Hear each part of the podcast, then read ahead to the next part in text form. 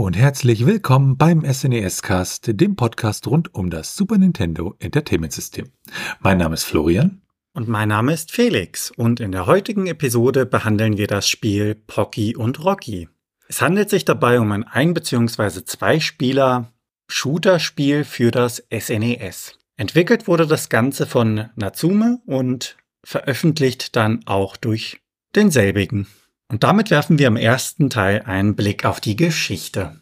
Ja, Natsume ist ja äh, der Name von zwei Firmen sozusagen, äh, Natsumi Atari und Natsume Inc. Und die waren mal die gleiche Firma, sind aber mittlerweile halt ja komplett separiert und wurden im Oktober 1987 gegründet und 1988 wurde dann Natsume äh, Inc. in Amerika dazu noch gepackt. Und das Ganze gesplittet äh, wurde dann 1995. Da hat dann Natsume Inc. Äh, sich halt von Natsume getrennt, um halt eine unabhängige Firma zu werden. Die Namen haben sie dann sozusagen behalten und 2013 hat sich dann Natsume Co. Limited äh, umbenannt in Natsume Atari, äh, weil sie dann auch entsprechend äh, mit Atari zusammengegangen sind. Natsume Atari sitzt dabei in Tokio, ähm, Schrägstrich Japan und das andere Natsume halt in Nordamerika.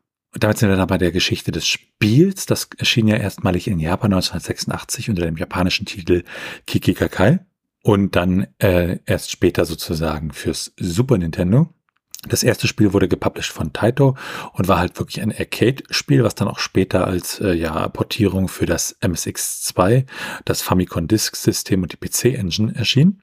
Und es war auch ja eigentlich Japan exklusiv, bis es dann 2003 entsprechend mal in einer mobilen Version portiert wurde.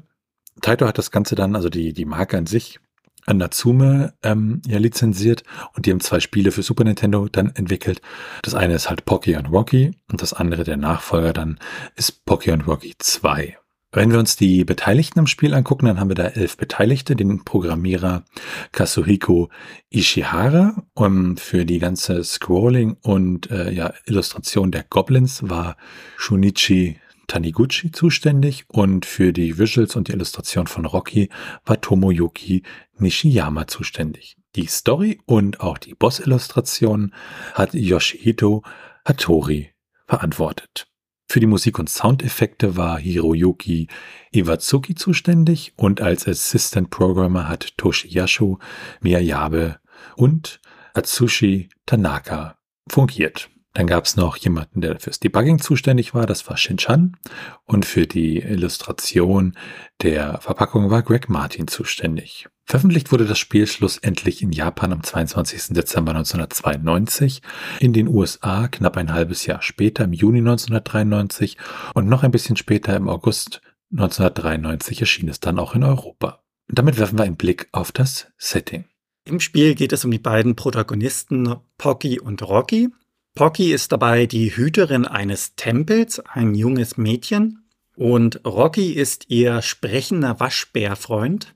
Vor einiger Zeit wurde dieser Tempel schon einmal ja, gewissermaßen angegriffen durch die Nupino-Goblins, die auf Ärger aus waren. Und Pocky hat sich dann darum gekümmert und seitdem sind diese Nupino-Goblins ruhig geblieben und haben keinen weiteren Ärger gemacht. Eines Tages kommt dann jedoch Rocky, der Waschbär, in den Tempel und verkündet, dass die Nupino-Goblins ihren Verstand verloren haben. An diesem Punkt ist es dann wieder Zeit für Pocky, die Goblins in ihre Schranken zu weisen und auch dem Mysterium, warum denn überhaupt die Goblins angegriffen haben, auf den Grund zu gehen. Und damit springen wir dann direkt zum Gameplay. In der ersten Sequenz sehen wir, dass Rocky und Pocky sich auf einer Treppe befinden, nach unten laufen und gewissermaßen dann ins Bild auf den Spieler hinzuspringen. In diesem Moment wird das Ganze allerdings pausiert und das Menü wird eingeblendet.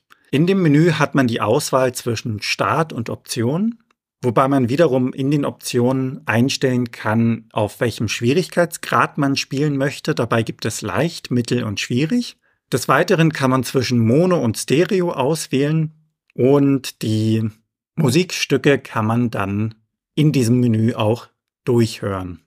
Das war es soweit zu den Optionen und wenn man das Spiel dann startet, befindet man sich in einem Tempel-Innenhof vom Hintergrundbild des Spiels her und kann dort zwischen einem und zwei Spielern auswählen. Sollte man zu zweit spielen, übernimmt jeder eine Rolle. Das heißt, der eine spielt Rocky, der andere Pocky. Und sollte man das Spiel allein spielen, dann wird die zweite Rolle von dem Computer übernommen. Es folgt, wenn man die Figurenauswahl hinter sich hat, ein kleines Intro, was das Setting bzw. die Hintergrundgeschichte erklärt. Und anschließend landet man in einer Karte, welche seitlich dargestellt wird und beginnt im Tempel von Pocky. Schaut man sich dann einmal das Bildschirmlayout näher an, sieht man links unten die Leben, die Punkte, mittig dann die Zeit, die einem für das Level verbleibt und rechts unten sieht man die Einblendung, falls man alleine spielt, dass ein zweiter Spieler jederzeit beitreten kann. Je nachdem, welchen Charakter man zu Beginn gewählt hat, läuft man dann durch diesen Tempel und muss sich den Gegnern wie zum Beispiel springende Regenschirme bzw. Sonnenschirme, knochenwerfenden Skeletten als auch Zyklopen und anderen stellen. Die Gegner sind mitunter schwer ja, einzuordnen, da es sich doch von den klassischen Gegnern, die wir im europäischen Raum haben, unterscheiden. Je nachdem, welchen Charakter man gewählt hat, hat man auch unterschiedliche Eigenschaften des Charakters. Der Waschbär schießt in diesem Fall zum Beispiel mit grünen Blättern durch die Gegend, wobei wir auf die Unterschiede noch einmal später genauer eingehen werden. Im Spiel allgemein kommen dann noch Wettereffekte wie zum Beispiel Regen hinzu, die die Spielatmosphäre sehr gut unterstreichen.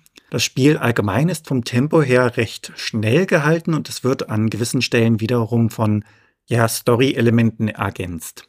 Man trifft dann im Laufe des Spiels auf verschiedene Bosse und nachdem man diese besiegt hat, werden dann Bilder, Dialoge bzw. Rückblenden eingeblendet und genau das sind diese Story-Elemente, die das ganze Spiel dann vorantreiben.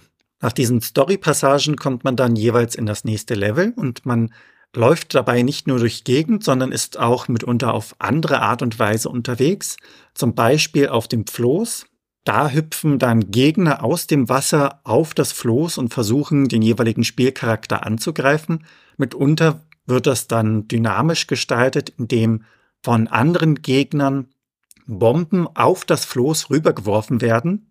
In dem bereits erwähnten Höhlenlevel gibt es einen Weg und dieser Weg wird erschwert, weil sich dort riesige Felsen hineinschieben und man mitunter dann gefangen ist, denn das Bild scrollt dort unerbittlich weiter. Die Gegner an sich im Spiel sind auch ähnlich abwechslungsreich gestaltet. Es gibt Nahkämpfer, es gibt Fernkämpfer, es gibt auch eine Mischung dessen, zum Beispiel, dass jemand einen Speer hat, aber dieser seinen Arm gewissermaßen ausfahren kann und dementsprechend so eine Mischung zwischen Nah- und Fernkämpfer ist, beziehungsweise Nahkämpfer mit gewisser Reichweite, die erweiterbar ist. Es gibt daneben auch Rollenobjekte, Laser oder Geschosse auf unterschiedlichste Art und Weise. Das heißt, diese Muster, in denen sie angreifen, können geradlinig sein, sie können wild umherflatternd sein und insgesamt wiederum ist das Ganze abwechslungsreich gestaltet. Und damit kommen wir dann auch zu den Unterschieden zwischen Rocky und Pocky.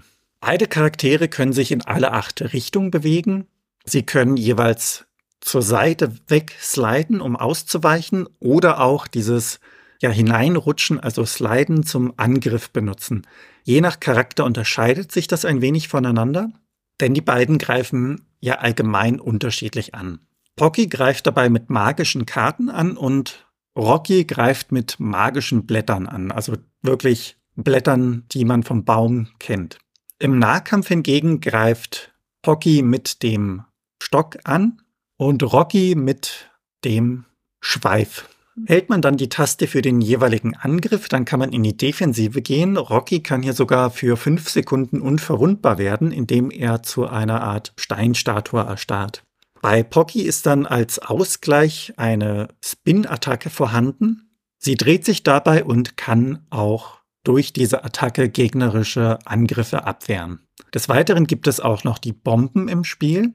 Hier gibt es eine kleine ja, Besonderheit, denn hier wirkt sich der Schwierigkeitsgrad auf die Anzahl der Bomben aus. Abgesehen vom Angriff bzw. von der Verteidigung gibt es auch noch andere Unterschiede zwischen den Charakteren. Pocky kann hier unter anderem schneller laufen und hat auch einen schnelleren Slide. Allerdings wird dieser wiederum ein wenig ausgeglichen, da die Distanz kürzer ist. Rocky im Vergleich slidet dementsprechend ein wenig langsamer, dafür allerdings weiter. Auch bei den Bomben, die beide jeweils anwenden können, gibt es kleinere Unterschiede. Die Bomben gefährden bei Pocky zum Beispiel große Gegner und bei Rocky reicht es hingegen nur für kleinere Gegner. Allerdings wird dies auch wieder ein wenig ausgeglichen durch die unterschiedliche Reichweite der Bomben. Und damit kommen wir zu den Gegenständen im Spiel, welche verwendet werden können. Sammelt man im Spiel blaue Bälle ein, dann erweitert sich der Angriffsradius, er wird breiter. Mit den roten Bällen hingegen bekommt man einen Feuerschuss und daneben gibt es noch das Magic Shield, was man einsammeln kann und einen gewissermaßen schützt. Andere eher spezielle Gegenstände sind der Mad Dog. Dieser taucht im Spiel auf und man kann ihn als Reittier benutzen. Sammelt man die Bomben ein, kriegt man eine Bombe dazu, die man im Spiel einsetzen kann. Im Spiel kommt man natürlich nicht immer unbescholten davon. Ab und zu wird man von Gegnern getroffen und büßt an Lebensenergie ein. Die Lebensenergie an sich kann durch Essen und Trinken wiederum aufgefüllt werden. Das Trinken gibt einen kleinen Bonus auf die Lebensenergie und die Speisen geben einen großen Bonus auf die Lebensenergie. Zum Schluss gibt es noch den Helpman. Den kann man finden und dieser lässt dann für das Spiel relevante Gegenstände fallen, die einem weiterbringen, wie die gerade erwähnten zum Beispiel. Nachdem man sich jeweils durch die einzelnen Passagen gekämpft hat, kommt man schlussendlich zum Verursacher des Ganzen, besiegt diesen und sieht anschließend die Credits. Dort wird gezeigt, wie die Bösen plötzlich aufwachen und wundern sich dann etwas verwirrt, was denn eigentlich passiert ist. Sie alle waren unter einem Zauber bzw. Fluch, der nun durch das Besiegen des Endgegners gelöst worden ist. Da sie nicht mehr unter diesem Bann stehen, gehen sie ihrem Alltag nach, wieder nach Hause und die Helden schließen sich da auch an. Pocky geht dabei in den Tempel und Rocky verschwindet im Wald. Die Sonne geht unter, als wäre nichts gewesen, und während die Namen der Beteiligten durchs Bild laufen, sieht man einige Bilder im Hintergrund, wie die Figuren an unterschiedlichen Orten schlafen. Und damit kommen wir zur Steuerung. Man bewegt die Figuren mit dem Digitalkreuz und mit A kann man den Fernkampf auslösen, mit B den Nahkampf, mit der X-Taste kann man den Slide auslösen und mit der Y-Taste kann man den Mehrfachschuss auslösen, wenn man diese gedrückt hält. Mit der linken bzw. der rechten Schultertaste benutzt man die Bomben, mit der Starttaste pausiert man das Spiel und mit der Select-Taste bewegt man sich jeweils durchs Menü. Und damit sind wir bei der Grafik und dem Sound angelangt. Ja, das fängt bei dem Titelbild schon an. Das ist halt wirklich niedlich. Und auch die Grafik an sich sieht ziemlich gut aus. Im Spiel selbst wirkt die Grafik dann etwas simpler, aber ist immer noch sehr, sehr niedlich. Das gleiche zieht sich dann so durch, also auch die Gegner und auch die Bossgegner haben etwas sind dann halt wirklich teilweise größeres Breits, äh, wo das halt, also optisch macht das schon wirklich sehr viel Spaß dazu zu schauen. Und ähm, auch die Zwischensequenzen ähm, sind halt immer so, ja, tragen ihn halt in der, in der, Story dann entsprechend weiter. Was die Musik angeht, die ist ziemlich gut, nervt auf alle Fälle nicht, sondern gibt dem Spiel halt die entsprechende Atmosphäre. Gemacht wurde die Musik ja dabei von äh, Hiroyuki Iwatsuki und das ist ein japanischer Komponist und Sounddesigner, der halt hauptsächlich für seine Arbeit bei Natsume bekannt ist und dort auch noch geblieben ist, nachdem es äh, Natsume Atari hieß, also nachdem sie da praktisch sich äh, fusioniert hatten bzw. aufgekauft wurden. Und äh, für die Musikentwicklung auf dem Super Nintendo nutzte er ein Tracker-ähnliches Tool, was von Nintendo geliefert wurde. Und Tracker, das ist ja, wie gesagt, äh, so, so, ein tabellenartiges Etwas, wo ich halt meine Noten reingebe und die dann von oben nach unten halt im Laufe des Musikstückes äh, ja, durchgearbeitet werden bzw. gespielt werden. Wenn wir jetzt darum hineinschauen, dann haben wir da unterschiedlichste Titel, alle relativ kurz, zwischen einer und zwei Minuten, einige auch wesentlich kürzer. Und da sind wir dann bei 24 Titeln. Grundsätzlich ist es wirklich so, dass man sagen kann, grafisch und auch soundtechnisch, vor allem bei der gelieferten ROM-Größe, ist dieses Spiel wirklich schon sehr, sehr gut gelungen an der Stelle. Und damit schauen wir uns dann die Strategie an, weil Pocky und Rocky wird auch äh, ja durchaus zu den schwierigeren Spielen gezählt. Ja, ab der Hälfte beziehungsweise Danach, so drei Viertel des Weges, gibt es oft Minibosse. Diese sind allerdings mit ein wenig Übung ganz gut alleine zu erledigen. und dementsprechend widmen wir uns eher den größeren Bossen. Unabhängig dessen ist es allgemein eine gute Idee, auf die Bewegungsmuster der Bosse zu achten. Das macht sie dann leichter zu besiegen, da man in den Wiederholungen jeweils dann vorausahnen kann, wie der Boss angreift und dementsprechend auch ausweichen kann. Im Bosskampf sollten die Bomben benutzt werden. Im Idealfall spart man sich diese bis genau zu diesem Punkt auf, es sei denn, man kommt natürlich im vorherigen Teil in kritische Situationen. Spielt man das Spiel zusammen mit einem Freund, ist es sinnvoll, sich aufzuteilen, da man dann schlechter vom selben Angriff erwischt werden kann. Mitunter sollte man dabei auch ein wenig auf den Winkel achten, in dem man zum Gegner steht. Und damit kommen wir dann zum ersten großen Endgegner. Der Endgegner hier ist ein großer Typ mit einem großen braunen Riesenkopf und zwei riesigen Augen sowie Reißzähnen. Er verfügt über drei Angriffe. Der erste ist so gestaltet, dass er in eine Richtung läuft, kurz anhält und dann mit den Nüssen, die er im Korb hat, angreift. Diesem Angriff kann man ausweichen, indem man auf seine Hand achtet und dorthin läuft, wo er gerade nicht hinschaut. Auch auf die Distanz zum Gegner sollte hier geachtet werden. In der nächsten Phase sehen wir dann seinen zweiten Angriff. Hier atmet der Gegner tief ein und spuckt dann Nüsse auf den Spieler. Hier muss man einfach so lange vor dem Gegner weglaufen, bis dieser aufhört, also ihm gewissermaßen der Atem ausgeht, um Nüsse zu spucken. Und genau das ist dann auch der Zeitpunkt, an dem man wiederum angreifen kann. In der dritten Phase springt er hin und her und dem ist auch relativ einfach auszuweichen. Das Ganze erfordert ein wenig Geduld, da man bei den Angriffen mitunter warten muss, bis man selbst zum Zug kommt. Beim zweiten Endboss befindet man sich auf einem Floß und hat es mit einem Kraken bzw. Oktopus zu tun. Man sieht, wie vier schlangenartige Tentakel aus dem Wasser ragen und auch der Kopf des Gegners ist zu sehen.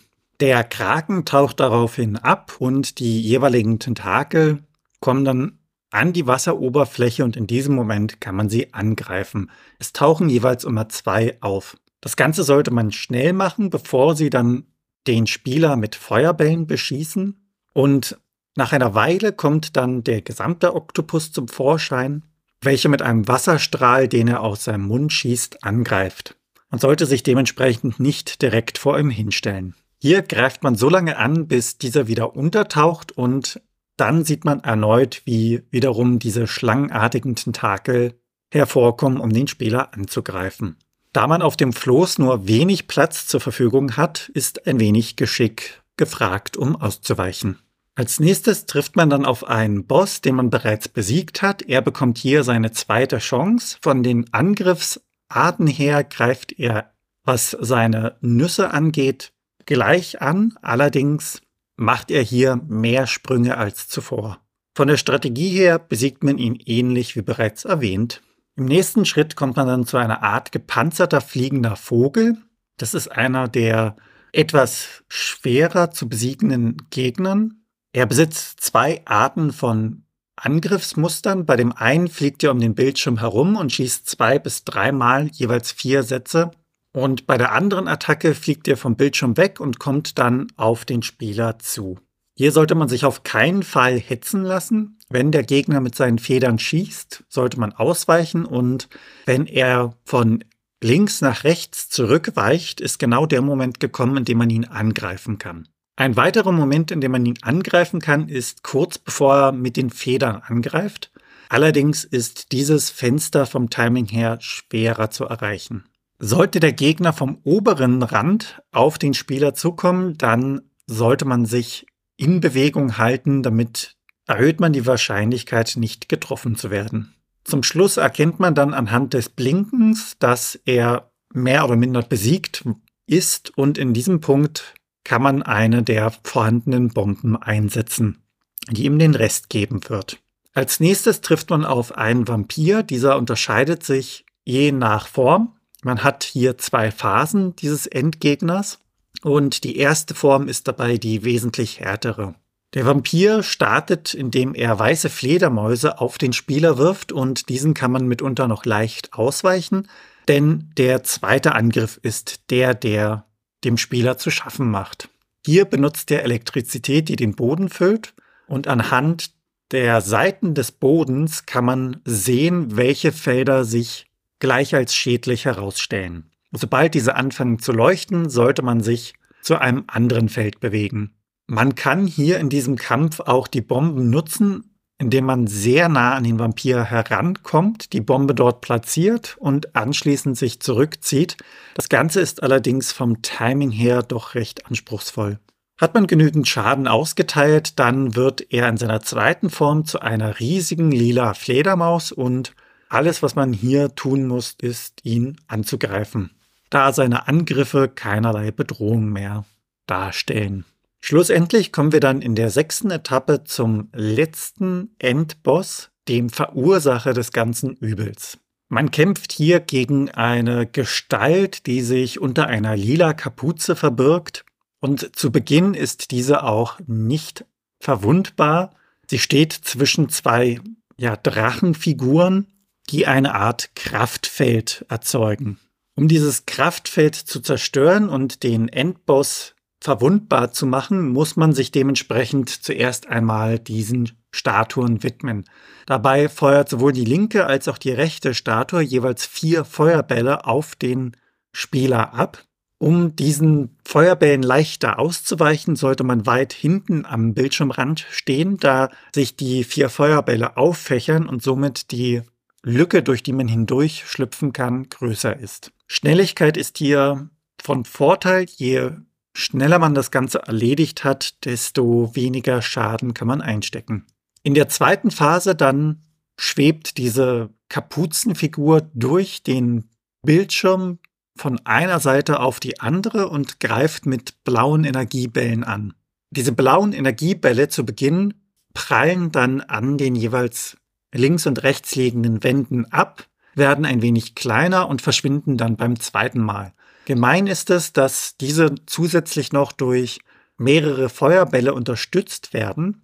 Das Ganze geht recht schnell. Es folgt ein Angriff mit zwei lilanen, größeren Scheiben. Und nach diesen Angriffen ändert sich wiederum die Attacke, die anschließend auch bleibt. Die Kapuzengestalt greift mit einem blauen Blitz an, der sich dann über den Boden bewegt. Hier hilft das Sliden als auch einfach mit dem Charakter in Bewegung bleiben. Die Angriffsmuster wiederholen sich dann jeweils und nachdem der Blitz aufgehört hat, bewegt sich die Kapuzengestalt schwebend kurze Zeit durch das Bild. In dieser Zeit kann man am besten angreifen. Und damit kommen wir dann zu den Sheets des Spiels. Da gibt es einmal eine Levelauswahl, wenn man im Charakterauswahlbildschirm eine ja entsprechende Kombination drückt, dann kommt ein Toneffekt und danach kann man den entsprechenden Level auswählen. Und dafür gibt es aber auch einen Cheatcode. Zur Erklärung bei Cheatcodes, da wird halt in Speicher etwas hineingeschrieben an bestimmten Stellen und zum Beispiel immer 99 Leben. Und wenn das Spiel auf dieser Speicherstelle liest, dann sieht es halt, aha, okay, 99 Leben. Und wir haben hier Cheatcodes für unendliche äh, Energie, unendliche Leben, unendliche Spezialattacken jeweils für die Charaktere Pocky und Rocky. Oder dass zum Beispiel äh, sich der blaue Ball wie ein roter Ball verhält oder der rote Ball wie ein blauer Ball. Oder dass wir mit mehr Leben starten können. Oder zum Beispiel auch unendlichen Schild haben. Wenn wir einen Blick auf die Unterschiede werfen, dann ist es ja so, das Spiel heißt in Japan Kikikai Kai, also beziehungsweise die Serie heißt so, was man so ja übersetzen könnte aus dem Japanischen mit äh, mysteriöse Geisterwelt. Und der japanische Titel ist dann für dieses Super Nintendo Spiel auch Kikikai Kai Naso no Koromanto. Dann gibt es ein Prototyp von diesem Spiel. Ähm, da steht dann äh, Sample auf dem Titelscreen. Der Prototyp ist vom äh, 24. November 1992, also wirklich relativ kurz vor Veröffentlichung. Und wenn wir dann in der veröffentlichten Version so auf die Unterschiede kommen, da haben wir in der internationalen Version, also der europäischen und der US-amerikanischen, noch einen extra Bildschirm vor dem Natsume-Logo, wo halt äh, ja nochmal der Spieletitel lokalisiert wird und ein bisschen Copyright-Informationen gegeben werden. Interessant ist auch das Natsume-Logo an sich. Das ist in der japanischen Version wirklich sehr, sehr fancy. Das kommt aus unterschiedlichen Ecken herangedingst und wird auseinandergerissen, während es äh, ja in der internationalen Version einfach ähm, Natsume Serious Fun als statisches äh, Logo ist, was dann sehr, sehr langweilig ist, wenn man das japanische Logo mal gesehen hat. Natürlich unterscheiden sich dann auch die äh, Farben der Controller-Buttons in der Controller-Konfiguration. Also in der europäischen Version haben wir ja da dieses ähm, Gelb-Blau-Grün-Schema, während es in der US-amerikanischen Version ja mehr diese Violetttöne sind. Auch das Gameplay unterscheidet sich. So hat man in der japanischen Version unabhängig von der Schwierigkeit immer die gleichen Startbedingungen, während äh, in der internationalen Version hat man bei äh, einfach und schwer Unterschiede. Bei einfach hat man einfach mehr und bei hart hat man entsprechend ähm, ja weniger beziehungsweise auch gar keine Bomben. Die Anzahl der Bomben, die man tragen kann, ist dabei drei in der japanischen Version und vier in der internationalen Version. In der japanischen Version haben wir dann den Stage 4 Boss ja. Ähm, das ist eine Riesenharpie und die ist äh, obenrum praktisch in der japanischen Version nackt. Deshalb hat man das in der internationalen Version ein bisschen zurecht äh, zensiert und einen entsprechenden Rüstungsanteil beziehungsweise auch noch eine Vogelmaske hinzugefügt. Schön ist auch, dass äh, dieses eine ja Glasfenster in der japanischen Version, das halt der Teufel oder ein Dämon abgebildet in der internationalen Version, wurde auch versucht, das ein bisschen zu entschärfen. Was dann auch noch interessant ist, dass in der europäischen Version alle ja äh, Cutscenes im Spiel also zwischen den einzelnen Leveln entfernt wurden. Wahrscheinlich wollte man verhindern, dass da entsprechend falsche Übersetzungen reinkommen in der Kürze der Portierungszeit. Aber auf alle Fälle äh, sind die da halt nicht vorhanden. Damit sind wir dann bei den technischen Daten. Also zur Erklärung, wir schauen ins ROM hinein, schauen uns den PCB, also die eigentliche Hardware an und schauen den internen Header im ROM. Da stehen immer interessante Informationen.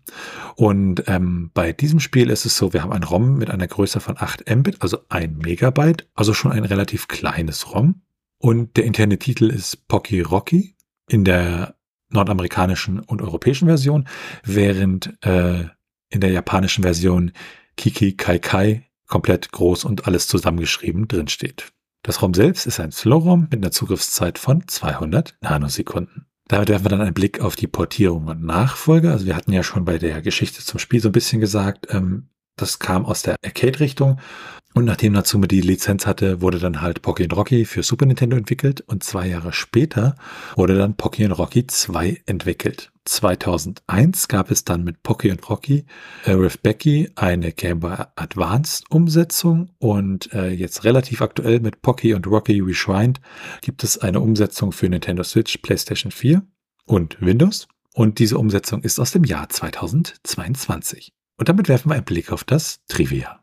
Im Durchschnitt kann man mit dem Spiel rund zwei Stunden 20 verbringen und wenn man sich beeilt, kann man es innerhalb von anderthalb Stunden durchspielen und sollte man sich Zeit lassen, kann man da bis zu viereinhalb Stunden mit verbringen. Wenn man sich dann die Preise anschaut, bekommt man die Cartridge lose für rund 145 US-Dollar, das ganze Complete in Box wiederum für happige 456 Dollar. Möchte man sich die Cartridge lose in Deutschland holen, dann bekommt man diese für rund 93 Euro und das Ganze komplett im Box wiederum für rund 276 Euro. Dann haben wir im Spiel auch noch Überbleibsel vom Debug-Modus. Da sind bestimmte Screens, die noch drin existieren, wo wir halt so Testmodi wie den Banktest, den Picture-Test, den Demo-Test, den Player-Test, den Map-Test und den Panel-Test finden. Und auch ein ja, Grafik-Viewer, der noch so ein bisschen im Code enthalten ist, ist da zu sehen. Und es gibt auch ungenutzte Grafiken, nämlich von der, äh, ja, vom, vom HUD, also unserem ja, Display, wo wir halt sehen, welche, wie viel Leben wir haben, etc. Äh, da gab es auch noch äh, Sachen drin, die sich dann unterschieden von der vorherigen bis zur aktuellen Version. So wurden zum Beispiel äh, anstatt Herzen ja so eine, so eine, so eine Live-Bar benutzt und die Charaktere äh, wirken auch in der frühen Version nicht so niedlich in diesem übergelendeten Kram.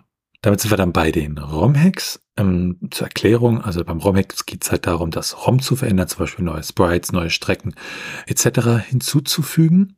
Und äh, für Pocky und Rocky haben wir da zwei ROM-Hacks. Einmal ein Fast-ROM-Hack, das heißt, äh, das Ganze ist ja auf einem Slow-ROM ausgeliefert worden mit einer Zugriffszeit von 200 Nanosekunden. Und mit diesem Fast-ROM-Hack äh, kann es dann im Emulator mit sozusagen ja der Fast-ROM-Geschwindigkeit von 120 Nanosekunden gespielt werden.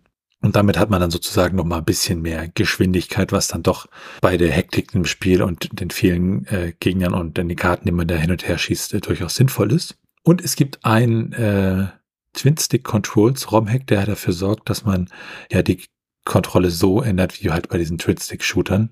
Und damit sind wir dann schon bei den Retro-Achievements. Achievements allgemein kennt man ja von Spieleplattformen wie unter anderem Steam. Das sind so kleine Errungenschaften, kleine Nettigkeiten für den Spieler und Retro-Achievements sind Achievements für alte Konsolen, das die ja damals noch nicht gab, die von verschiedenen Emulatoren unterstützt werden. Im Spiel gibt es insgesamt 40 Stück davon. Das Achievement Flame of a Raccoon bekommt man, wenn man den roten Ball einsammelt und damit die Feuerbälle für Rocky abfeuern kann als Angriff. Das Achievement Immortal Pocky bekommt man, indem man die maximale Anzahl von Leben erhält im Schwierigkeitsgrad hart. Und das Achievement Arcade Champion Pocky bekommt man, wenn man 500.000 Punkte oder mehr mit Pocky sammelt.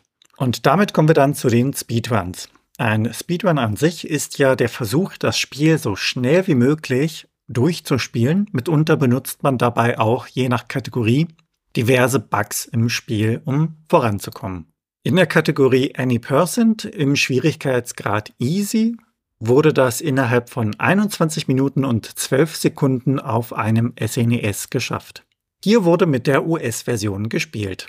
In der Kategorie Normal war der schnellste Speedrun bei 19 Minuten und 19 Sekunden zu finden. Auf der japanischen Version wurde hier gespielt mit dem Super Famicom. Und in der Kategorie Hard gibt es nur einen Eintrag mit 32 Minuten 16 Sekunden auf dem SNES e Emulator und der amerikanischen Version. In der Kategorie Any Percent Co-op auf dem Schwierigkeitsgrad leicht liegt der erste Platz bei 24 Minuten und 54 Sekunden mit der amerikanischen Version und das Ganze wurde da auf dem SNES-Emulator gespielt. Mit der Schwierigkeit Normal wurde eine Zeit von 21 Minuten 52 Sekunden auf dem ersten Platz erreicht. Dabei wurde die US-amerikanische Version gespielt auf einem SNES. In der Kategorie Schwer bzw. Hart liegt der erste Platz bei 34 Minuten und 6 Sekunden. Gespielt wurde dabei die US-amerikanische Version auf einem SNES-Emulator. Und damit kommen wir dann zum Handbuch des Spiels. Auf dem Cover begrüßen uns Pocky und Rocky, welche recht zentral dargestellt werden und so im Hintergrund bzw. an den Seiten sieht man dann unter anderem verschiedene Gegner bzw. Bosse. Auf den 19 Seiten des Handbuchs werden einem die ersten Schritte gezeigt, der Hintergrund erklärt, als auch die Gegenstände, die man im Spiel finden kann, sowie die beiden Charaktere. Dazu gibt es noch die Garantie, die Notizen und die allgemeinen Sicherheitshinweise. Eine Besonderheit in diesem doch recht kurz gehaltenen Handbuch ist die Game Master Challenge. Auf einer Seite wird beschrieben, dass wenn man das Spiel geschafft hat, hier ein Foto davon machen sollte, es anschließend an Natsume sendet und somit an einem Gewinnspiel teilnehmen kann. Als Gewinne werden unter anderem T-Shirts, Urkunden oder die Erwähnung im Natsume Newsletter beworben. Und damit springen wir dann weiter zu den Bewertungen. Da war eine Bewertung von Electronic Gaming Monthly aus dem Juli 1993 und die haben gesagt, Pocky and Rocky is not only a catchy name, it's a great game. Bewertet wurde das Ganze mit 85 Prozent. Der aktuelle Softwaremarkt hat im Juni 1994 83 Prozent vergeben und hat gesagt, Pocky und Rocky ist zwar ein Shoot'em Up, aber keineswegs brutal. Zu zweit fetzt das Ganze erst richtig ab. Mein Daumen geht hier auf jeden Fall nach oben. Superplay hat äh, 82 Prozent vergeben im März 1993 und hat gesagt, The really nice thing about Kiki Kai Kai is the way you can pick it up and play it right from the word go even to all instructions are in Japanese and all the buttons do something different. It all just feels right somehow. Die Power Unlimited hat 80% vergeben im Dezember 1993 und hat gesagt, der Name Pocky und Rocky klingt vielleicht etwas simpler, aber das Spiel ist dafür umso spannender. Es handelt sich um einen Shooter im Cartoon-Style. Ein Shooter, wie es keinen zweiten gibt. Der Zweispieler-Modus tut dem Spaß keinen Abbruch. Die Megafun hat im August 1993 78% vergeben und hat gesagt, Pocky und Rocky erreichen locker das Niveau des berühmten Konami-Vorbilds Mystical Ninja. Die reinsten Grafik- und Soundorgien erwarten euch in diesem abgedrehten, quietschvergnügten Shoot'em Up der Spitzenklasse. Noch dazu könnt ihr Natsumes bisher bestes Spiel zu zweit gleichzeitig spielen. Das ist auch sehr angebracht, denn alleine werdet ihr dank des reichlich hohen Schwierigkeitsgrades nicht allzu weit kommen. Die Total aus Deutschland hat im September 1993 75% vergeben und hat gesagt, technisch ist es größtenteils solide, in späteren Leveln fängt es dennoch im Zweispieler-Modus öfter an zu ruckeln, was aber auch hartgesottene Techno-Freaks nicht allzu sehr stören sollte. Leider vermissten wir die Konami-typischen Mode 7 3D-Effekte gänzlich, noch nicht einmal bei den Endgegnern wurden sie eingesetzt. Dennoch sind die Charaktere, Grafiken und nicht zuletzt die exzellente Spielbarkeit so gut gelungen, dass man die Shoot'em-up-Abenteuer des super süßen und knuddeligen Waschbären und seines Freundes immer mal wieder spielen möchte.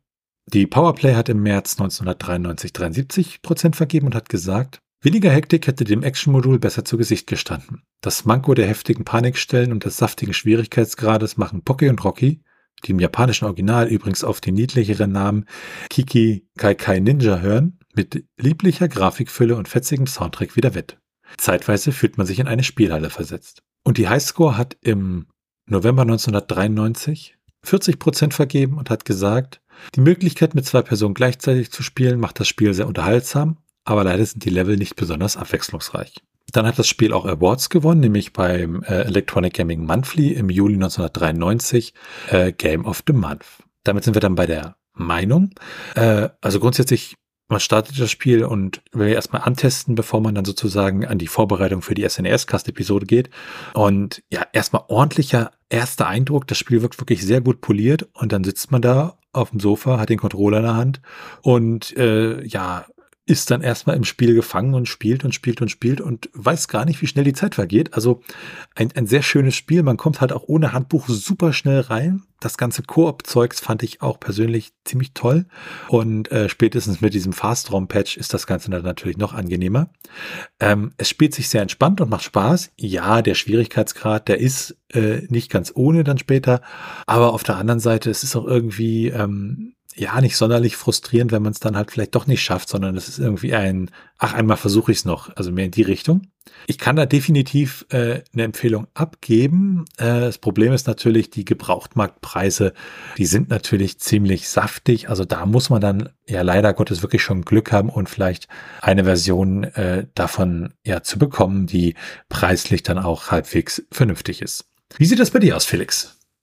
Ja, das Spiel war wirklich super. Also dementsprechend wirklich eine klare Empfehlung meinerseits. Das hat mich wirklich von Anfang an direkt in den Bann gezogen. Einfach dieses schöne Setting, was mir schon sehr zugesagt hat. Das Tempo war, wie ich finde, sehr schön. Also ich mag das so.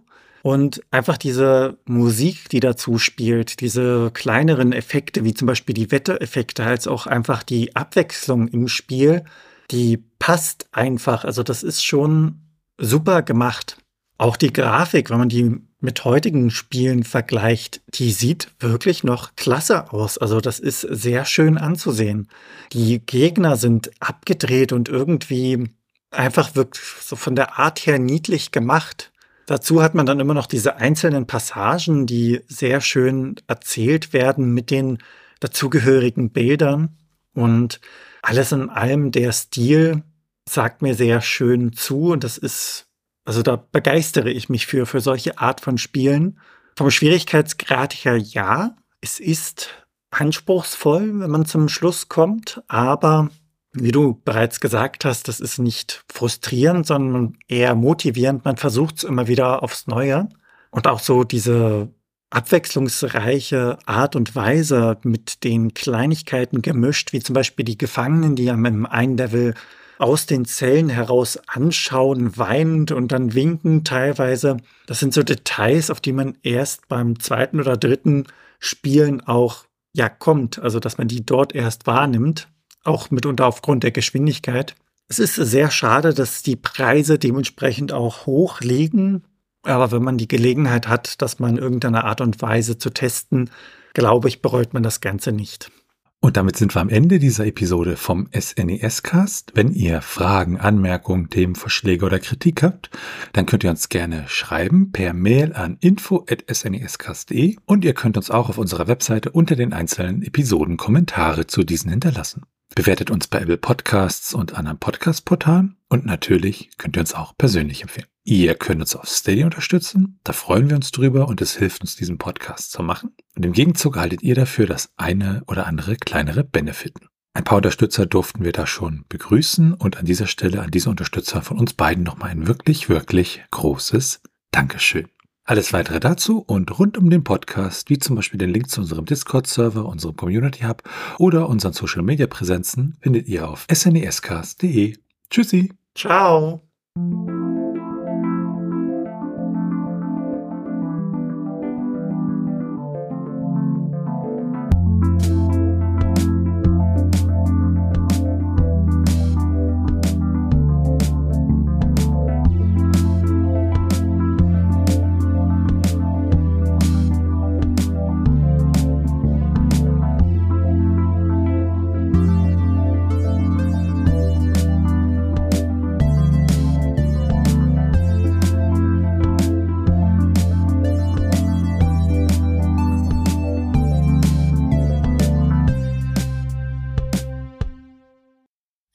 Produktion von Tone Age.